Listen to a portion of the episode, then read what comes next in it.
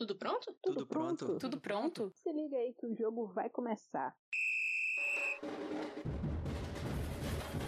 Você está ouvindo o Empório do Futebol Feminino. O podcast mais amado na internet. É o quê? o quê? Foi gol? Gol! Aqui você vai ouvir notícias, Análises Fofocas Entrevistas. e curiosidades. do futebol de mulheres. Então aumenta o som e vem com a gente. Salve, salve, Empore! Sejam muito bem-vindos de volta. Depois de um tempo a esse podcast, onde hoje nós vamos falar sobre o melhor e também sobre o pior do que aconteceu na FA WSL na temporada 21 e 22, que encerrou há pouco tempo. Mas antes da gente falar sobre isso, a Amanda tem um recado para vocês. Estou passando aqui para invadir esse episódio graciosamente, mandar um beijo para todo mundo que tá gravando ele, inclusive. Muito prazer, para quem não me conhece, eu sou Amanda Morim, faço parte da equipe Empório e vim aqui rapidinho para agradecer pessoalmente cada um dos nossos apoiadores lá no financiamento coletivo. Bárbara, Marcelo, Luana, Juliana, Larissa, Thaisa, Wendy, Rose, Sabrina, Gilmara, Sara, Leda, Júlia e Isabel e todos aqueles que assinam a gente, mas optaram por permanecer anônimos, né, com assinatura anônima. Muito, muito obrigada. Eu falo em nome de toda a equipe Empório. O apoio de vocês é essencial para fazer o nosso projeto funcionar. Um beijo no coração e aproveitem o episódio. Tchau. E para falar sobre esse assunto muito bom comigo hoje, nós temos Brenda. Se apresente, Brenda. E aí, galera? Brenda na voz. Vamos meter o pau nos times da WSL, principalmente no United. E comigo aqui também temos Nai. Boa noite, bom dia, boa tarde, Nai. Se apresente. Fala galera, aqui é a Nai. Muito feliz de estar mais uma vez participando de um episódio do podcast do Empório. Espero que vocês ouçam até o final. Deixa eu me apresentar também, minha primeira vez aqui. Prazer, Débora. E é isso. Vamos lá falar dessa temporada do inglesão. E para começar, tivemos aí Chelsea campeão, para a minha tristeza, como uma torcedora do Tottenham. E, Brenda, o que falar sobre esse Chelsea campeão mais uma vez? Eu vou dizer, eu não posso dizer, assim, vou dizer que foi mérito, realmente, foi mérito. Porque foram até o final, sabe, dos últimos minutos buscando o título. Mas não posso dizer que foi uma temporada perfeita do grande campeão Chelsea. Não foi uma temporada perfeita. Perderam alguns pontos, uns jogos besta, mas também o calendário não ajudou. Mas, assim, né? É o poderoso Chelsea, é o time que tem um caráter de vitória, que sabe buscar jogo no último minuto. Foi o que fizeram. Para mim, foi uma vitória mais que justa. Foi um, um campeonato muito, muito, muito justo. É, desses anos que eu tenho acompanhado, eu acho que esse foi um dos que teve realmente uma competição até o final, né? Que realmente foi até a última rodada e que realmente podia ir para qualquer um dos lados. Apesar da superioridade do Chelsea e do Arsenal, eles perderam muitos pontos pelo caminho, né? Eles não tiveram uma constância tão grande e uma superioridade assim tão efetiva durante toda a temporada. E eu acho que as eliminações na Champions dos dois times de forma um tanto quanto precoce acabaram fazendo com que essa temporada fosse assim não tão espetacular mas olhando para o lado do Chelsea, eles conseguiram uma boa recuperação, porque teve um momento que o Arsenal estava muito à frente, né? Era de se esperar que o Arsenal conseguisse manter essa diferença, mas o Chelsea conseguiu correr atrás. Nessa temporada, o Chelsea, apesar de campeão, teve mais sorte do que juízo, né? Começou perdendo uns pontinhos que não poderia ter perdido no começo, passou a maior parte do campeonato atrás, inclusive esteve um momento atrás até do United. E graças à, fraquejada que o Arsenal deu no final, conseguiu na verdade se reerguer, porque dá para dizer que também o time teve méritos, não foi só por causa dos erros do Arsenal. No final, elas conseguiram os pontos que precisavam. E destaco totalmente Sanquer, que com muitos méritos é a melhor do campeonato, artilheira, carrega uma parte desse time nas costas. Depois do Chelsea campeão, temos o queridinho de muita gente, não sei porquê, o Arsenal. Foi um ponto de diferença, mas no final o Arsenal não ganhou. E me diz aí, Brenda, o que faltou para esse Arsenal conseguir esse campeonato? Falta sede de vitória, né? Falta competência, falta parar de comodismo. O Arsenal é moldado em uma jogadora. Há quem vai me criticar quando ouvir esse episódio, mas é a minha opinião. Eu acho que o Arsenal é moldado em uma jogadora, é moldado na Miedema. Se a Miedema não vai bem, o time não vai bem. Sorte essa temporada é que a Beth Mead fez um excelente trabalho. Eu acho que delas, desde que ela tá no Arsenal, foi a melhor temporada dela. É dela e da Kate McCabe. Eu acho que foram duas jogadoras que mais destacaram nessa temporada. E dizer que salvou um pouco o Arsenal. Porque a principal jogadora que se esperava que fosse levar o time e tal para grandes decisões ou até ganhar o título era a Viviane Miedema, mas não se viu muito da Miedema. Não se vê muito da Miedema desde a temporada passada. Miedema está apagada há muito tempo. Então acho que falta no Arsenal o que já está faltando há muito tempo. É tirar essa dependência, é eliminar jogadores que realmente não estão tá moldados com o projeto do clube, entendeu? E buscar jogadores que realmente querem ganhar. É buscar uma competitividade, porque o Arsenal é isso. Ser nada, nada, nada, nada e morre na praia. É, o Arsenal nesse campeonato teve a síndrome dos times vermelhos, que nadaram, nadaram e morreram na praia, né? Vamos falar do outro depois, que eu tenho muita coisa para falar do outro vermelho. É, o Arsenal jogou contra si mesmo e entregou o campeonato na mão do Chelsea por puro descuido. Porque perdeu pontos onde não podia perder, conseguiu perder pro Birgman. Quem perde pro Birgman? O United perde? Mas tudo bem.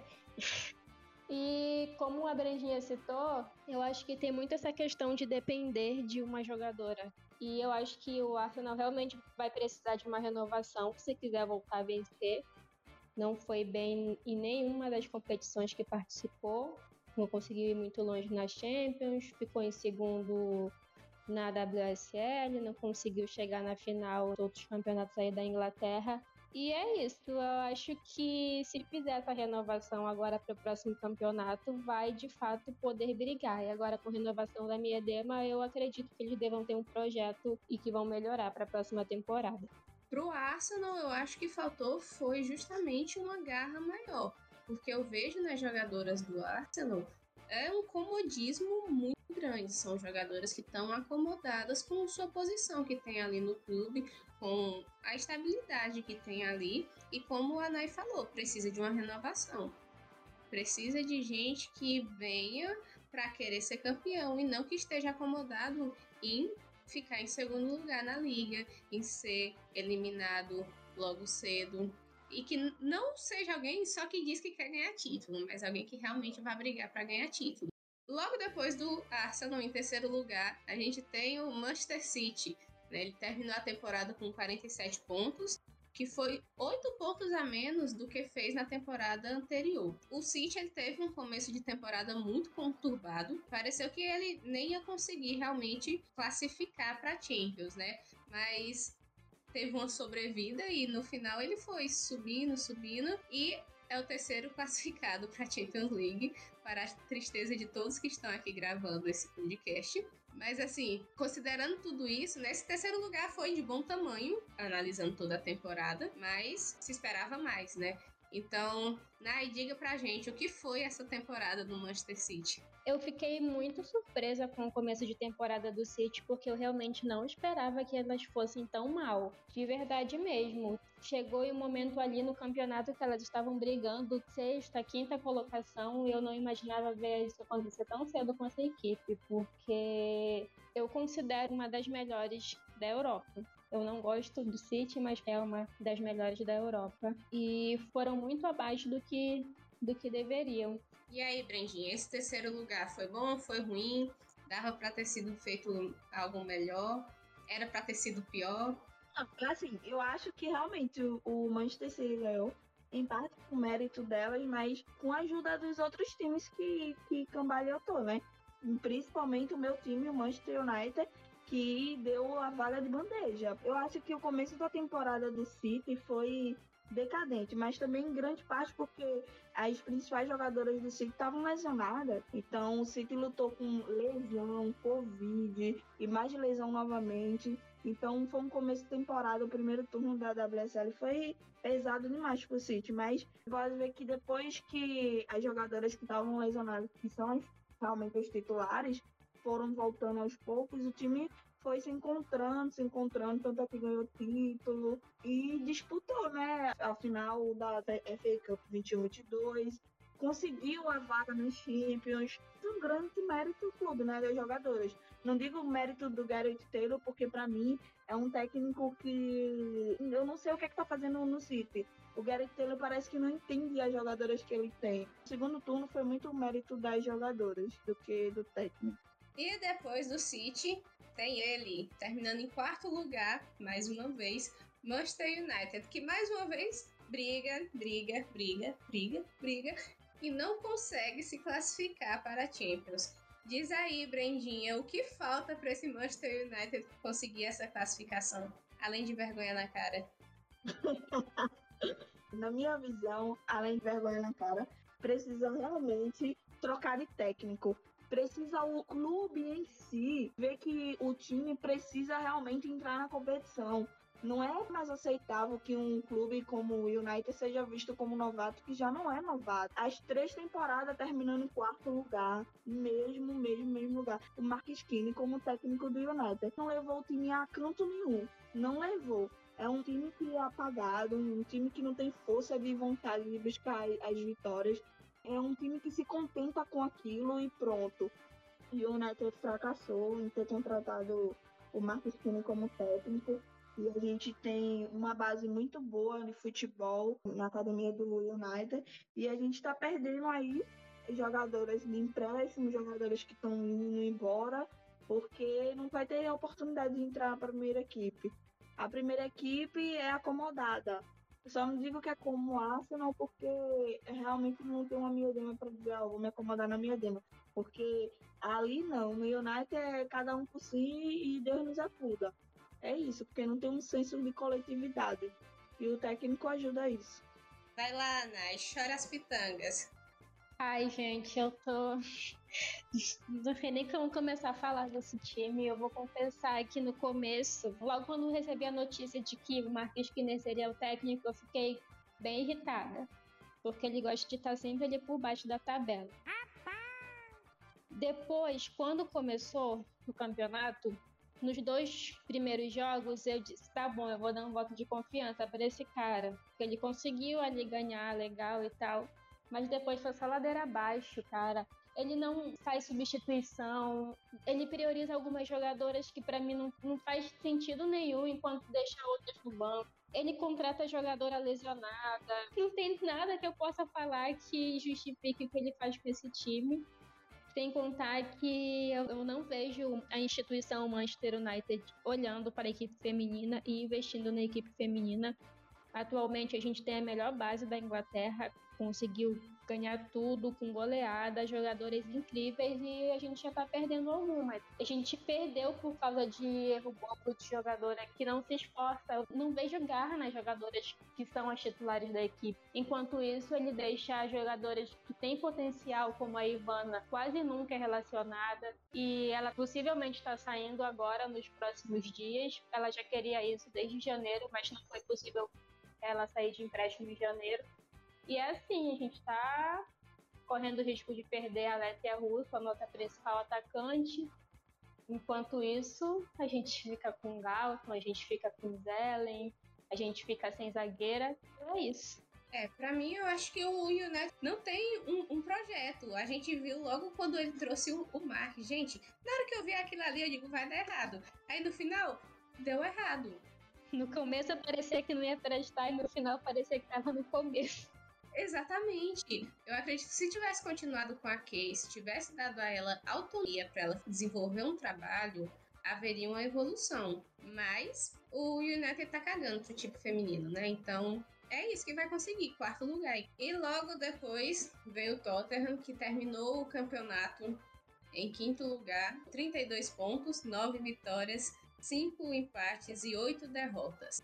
Então o Tottenham começou bem a temporada, ele tava na briga real com o United pela Champions. Eu achei que era só aquele alvoroço do começo de temporada que é tudo uma bagunça, mas não, o Tottenham realmente estava brigando com o United por essa terceira vaga na Champions, mas perdeu força, né, no final do campeonato e começou a não ser mais tão regular, começou a perder pontos e viu esse sonho de conseguir essa vaga para Champions ficar longe, né? Mas assim, apesar dessa vaga escapar, temporada do Tottenham ela foi muito melhor que a anterior. Ele na última temporada tinha terminado em oitavo lugar e agora em quinto. E na temporada passada teve aquela briga desnecessária pelo rebaixamento e já nessa não, né? A briga foi outra, uma briga que é muito melhor. Mas ainda assim fica esse sentimento ruim de tristeza, de ódio, porque perdeu essa vaga para Champions, principalmente na primeira metade da temporada, parecia muito palpável realmente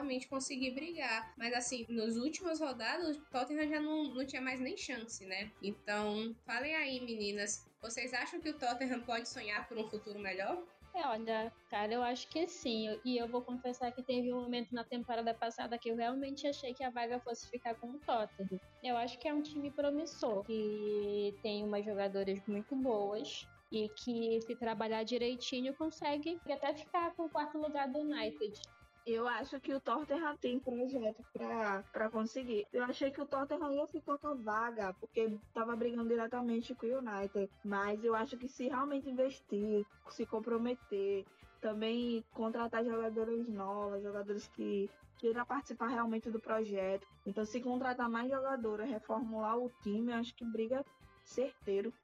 É, falta pro Tottenham qualidade porque a gente vê que o trabalho da técnica tem sido surpreendente. Eu achei que não ia ser algo interessante, mas realmente é um trabalho que surpreende. Mas falta comprar aquela jogadora que vai elevar o nível. Falta o Daniel Levy tirar o escorpião do bolso, mas é difícil porque se a gente olha para o masculino, o Tottenham não é o tipo de time que vai gastar em jogador, né? Que vai pegar e vai comprar o jogador mais badalado ele sempre vai num comércio mais alternativo. Né? Então é difícil esperar que o, o, Tottenham faça algo, mas sonhar é de graça, né? Então eu sonho para que o Tottenham compre, né, contrate aí jogadores que realmente vão elevar o nível do time e continuar o projeto. E assim, depois do Tottenham, a gente tem aí três times que fizeram campanhas que são muito parecidas, né? O West Ham terminou em sexto com 27 pontos, foram sete vitórias, seis empates e nove derrotas.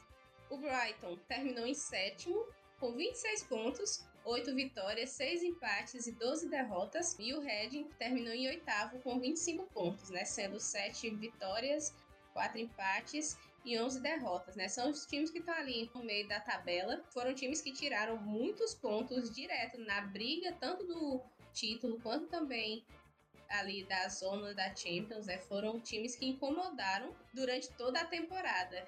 Bastante. Inclusive o West Ham que tirou ponto, eu acho que nos dois jogos do Tottenham e tirou ponto que o United precisava muito já, mas pro final, naquele empate, aquilo ali acabou com todas as chances que o United poderia imaginar de conseguir ir para Champions. É, foram times que incomodaram demais. O Reading também tirou pontos do Tottenham nessa briga aí. Eu me surpreendi muito com a temporada do West Ham, porque não era um time que você via muito, ah, vai chegar longe, mas o time terminou em sexto, geralmente termina nono, oitavo. A mesma coisa eu falo do Brighton, terminou em sétimo, mas, assim, eu achei que esses times, Brighton, West Ham, e eu vou dizer lá no finzinho, o Aston Villa, tirou uns pontinhos valiosos desses primeiros colocados aí que precisariam de classificação, é, decisão. Foi uma temporada surpreendente. Para mim, eu tiro o chapéu pro Brighton e pro West Ham. Foi dois clubes que me surpreendeu nessa temporada.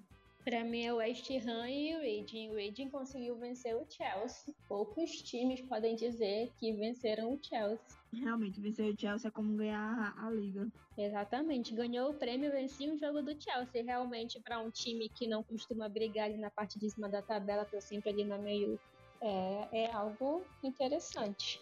Sim, e teve um momento na temporada em que todos esses times aqui, o West Ham, o Reading e o Brighton, eles estavam brigando é, matematicamente, tinha chance também de chegar na Champions ali no meio da temporada, que as coisas começaram a se embolar, esses times tudinho tinha condição de estar tá brigando pela Champions. E logo depois desses times, mais perto do final da tabela, a gente tem o Aston Villa, que terminou em nono, com 21 pontos, e o Everton, que terminou em décimo com 20 pontos, né? O Aston Villa ele já teve um desempenho melhor que na temporada passada. Apesar de subir só uma posição, é, foram seis pontos de diferença, né? Já o Everton, meus amigos, uma queda vertiginosa comparada com a temporada anterior, né? Na temporada 2021, o Everton tinha terminado em quinto. Ele até em algum momento brigou ali por Champions, parecia que conseguia brigar né, na temporada 2021, terminou ali com 32 pontos. Já nessa são 12 pontos a menos, né? E 5 posições abaixo que o Everton termina, né? E desses dois times, meninas, o que chamou a atenção de vocês? Dá para esperar algo melhor desses times ou o local deles é por aí mesmo? Olha, o Everton, eu até no começo da temporada fiquei botando pilha que o Everton ia para brigar pelo quarto lugar. E foi decepcionante, foi ladeira abaixo. Eles fizeram boas contratações, mas eu acho que o técnico não conseguiu fazer com que elas jogassem bem juntas. Tanto que teve troca de técnico agora no final da temporada, se eu não estou enganada. Mas se o técnico, técnico, eu não sei quem eles contrataram, realmente estou por fora da questão de contratação deles, fizer um bom trabalho para a próxima temporada, eu acho que pode voltar a brigar ali por cima. Não digo que vai brigar com os quatro, mas uma posição é bem melhor do que terminou essa temporada, eu acho que consegue. E o Aston Villa tirou pontos do meu time, então posso dizer que, que também deu uma incomodada. Eu me surpreendi com o Everton, porque o Everton, como a Anai falou, é, fez contratações muito boas, muito, muito, muito boas mesmo. Mas nem foi, nem foi, nem veio, ficou no mesmo canto, até piorou.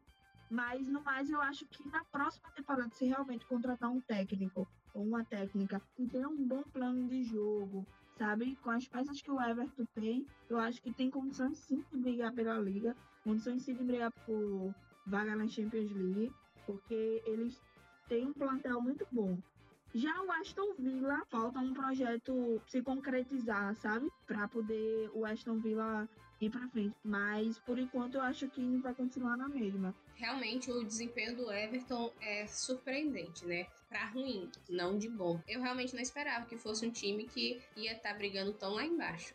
Né? Agora, já falando do final da tabela, teve dois times ali, né, que se alternaram durante a temporada para ver quem ia ser o pior, porque foram duas campanhas muito ruins, né? No final, o Leicester conseguiu escapar do rebaixamento terminou com 13 pontos na 11ª colocação. Já o Birmingham ele não conseguiu fazer o milagre pela quarta vez, né? Desde a temporada 19 e 20, que o Birmingham sempre tá ali querendo ser rebaixado. Mas sempre existiu times que foi pior que ele, né? Mas dessa vez não rolou.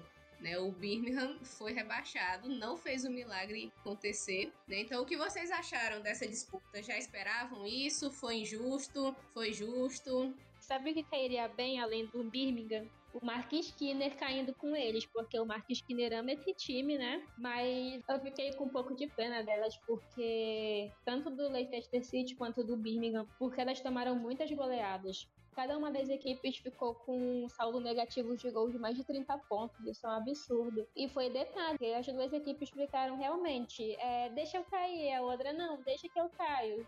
E é isso. O Birmingham tenho certeza que vai voltar na temporada que vem. Vai passar essa temporada jogando ali, jogando a Championship de novo, e depois vai subir e depois vai cair. Eles vão ficar nessa briga enquanto não pensarem em um projeto, e investir um pouco mais nas equipes e nas contratações é isso. O Leicester, City eu já esperava que não seria uma temporada boa, porque a grande contratação deles foi a Jessica Sinsworth. Sendo ela, eu já esperava que não ia longe. Eu acredito que o Birmingham possa até voltar. Assim, eu esperava que o Leicester que fosse rebaixado novamente.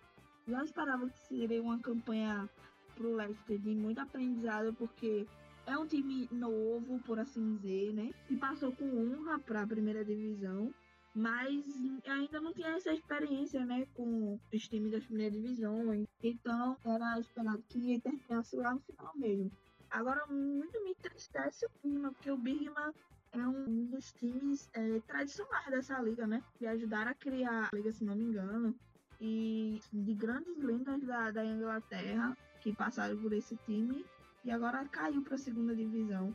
Não duvido que vá voltar, mas não creio que seja na próxima temporada, porque a segunda divisão também é muito disputada, porque é uma vaga só para você subir, então a disputa é acirrada. E assim, enquanto o Birmingham desce, temos o campeão da Championship que volta a jogar FAWSL, né? O Liverpool, que foi rebaixado na temporada 19 e 20, e depois de duas temporadas está de volta à elite do futebol feminino.